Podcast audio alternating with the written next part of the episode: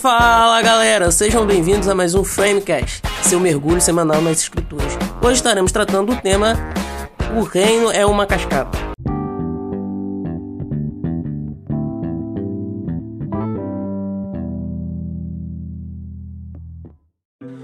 A base do nosso tema de hoje é Lucas capítulo 22, versículos de número 24 a 29 surgiu também uma discussão entre eles acerca de qual deles era considerado o maior. Jesus lhes disse: Os reis das nações dominam sobre eles, e os que exercem autoridade sobre elas são chamados benfeitores. Mas vocês não serão assim.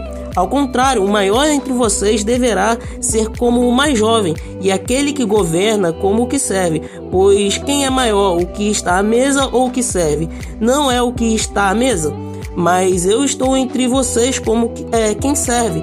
Vocês são os que têm permanecido ao meu lado durante as minhas provações, e eu é, designo a vocês um reino assim como meu Pai o designou a mim.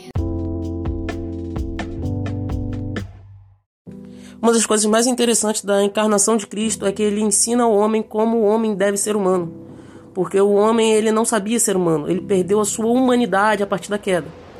Então Cristo ele vem e demonstra ao homem a partir do seu exemplo o que é de fato ser humano. E nós podemos ver isso a partir desse texto. E aqui que eu quero começar a entrar nesse o reino é uma cascata.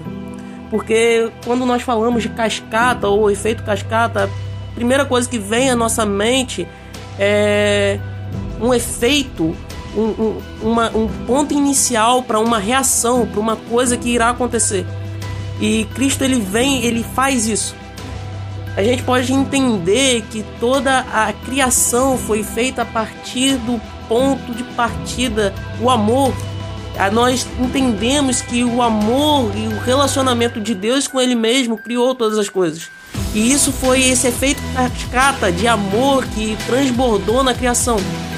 E Cristo ele vem mostrar ao homem como é esse relacionamento de amor. Ele vem mostrar ao homem como é esse relacionamento trinitário de Deus com ele mesmo. Ele vem mostrar ao homem como que é esse relacionamento. E nós podemos ver isso aqui nesse texto. Nós podemos ver isso porque o, o, o pai, o filho, eles se correlacionam, eles se relacionam de uma maneira tal que nós não podemos entender e ver o maior entre eles, porque ambos se servem.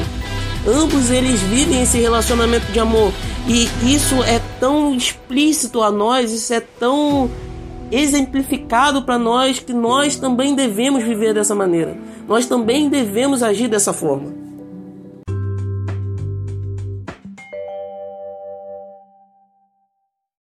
Galera, essa foi uma prévia do nosso GC, te aguardamos lá Espero que você tenha curtido, compartilhe com seus amigos e até a próxima.